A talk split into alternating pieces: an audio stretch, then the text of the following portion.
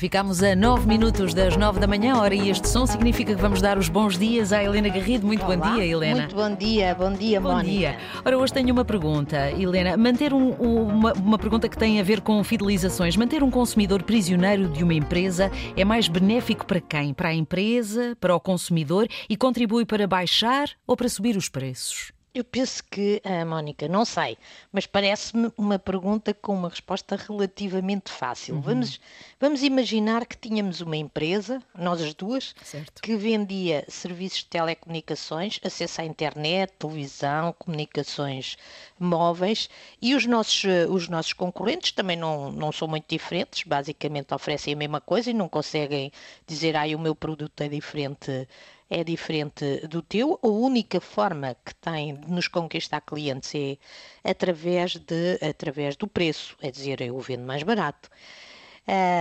E então o que é que eu tento? Tento, obviamente, aprisionar o cliente Claro. para ele não mudar e evitar que ele salte para outra, para, para o meu concorrente à procura de preços, preços melhores. E como eh, em Portugal a fidelização permitida por lei vai até aos dois anos, 24 meses, se todos fizerem isto, na realidade há muito poucos clientes eh, livres Claro. em- eh, para mudar de fornecedor eh, só quando acabar a fidelização, obviamente, mas para mudar de fornecedor e, como consequência, as empresas de telecomunicações ficam a viver num ambiente com menos pressão concorrencial. Nem precisam de fazer coisas que mais ou menos ilegais, que é sentarem-se à mesma mesa eh, para combinar preços, Claro. eh, correndo o risco de serem acusadas de cartelização. Agora, Mónica, vamos juntar a este ambiente eh, da, da nossa empresa, até há pouco tempo também muito confortável, a possibilidade de entrarem novos concorrentes, como aconteceu com o leilão do 5G. Eu, nesta minha, ah, nesta, nesta nossa empresa hipotética de telecomunicações, nós pensamos assim, bem, ah, é melhor nós prepararmos. Vem aí mais concorrência, vão querer conquistar clientes, ah, vão querer conquistar os nossos clientes, certamente vão ter ofertas de saldos, tenho de agarrar os meus clientes. E vai daí o que é que nós vamos fazer? Vamos fazer uma grande campanha de refidelização, ou seja, para aumentar.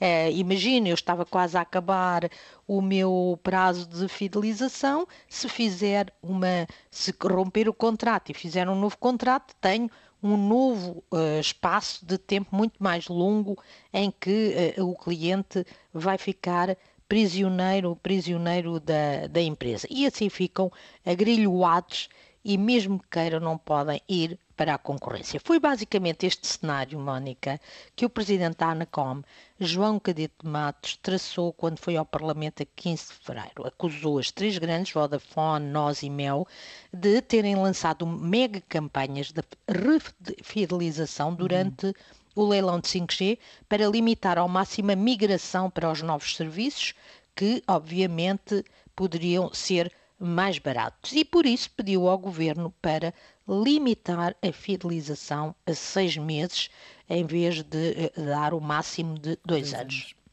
Agora imagine-se o que é que aconteceu ontem. O novo Ministro das Infraestruturas, João Galamba, foi dizer ao Parlamento que não via qualquer problema ah, neste assunto, não via qualquer relação causal entre preços e fidelizações. Ou seja, na opinião de João Galamba, manter consumidores prisioneiros ah, de uma empresa de telecomunicações, quando surgem novas ofertas no mercado, não, não tem efeito nos preços. Dar mais liberdade de escolha aos consumidores não é bom para a concorrência. Estou sempre a, a- a- a- explicitar aquilo que está implícito naquilo que disse o, o Ministro das, infra- da- das Infraestruturas. E basicamente desautorizou o Presidente da Anacom, que tem andado numa batalha de defesa dos consumidores e é bastante odiado pelas empresas de telecomunicações, o que me parece um bom sinal. Mas as empresas de telecomunicações, de facto, podem agradecer ao Ministro das Infraestruturas porque eh, já de si, eh, eh, decidiram um aumento de preço, todas um aumento de preço igual, o que também é estranho, Claro. e, além disso, podem continuar a fazer as suas grandes campanhas de aprisionar clientes para a manterem o poder que têm uh, no mercado e as telecomunicações em Portugal não descerem tanto como se, como se vê nos, nos outros países da União Europeia. Não é bom o que as empresas de telecomunicações estão a fazer e, uh, na minha perspectiva, o governo não as devia apoiar neste seu caminho. Exato. Portanto, estas novas regras sobre a fidelização, aqui discutidas em Contas do Dia com Helena Garrido, vai estar em breve disponível no RTP Play. Helena, muito obrigada.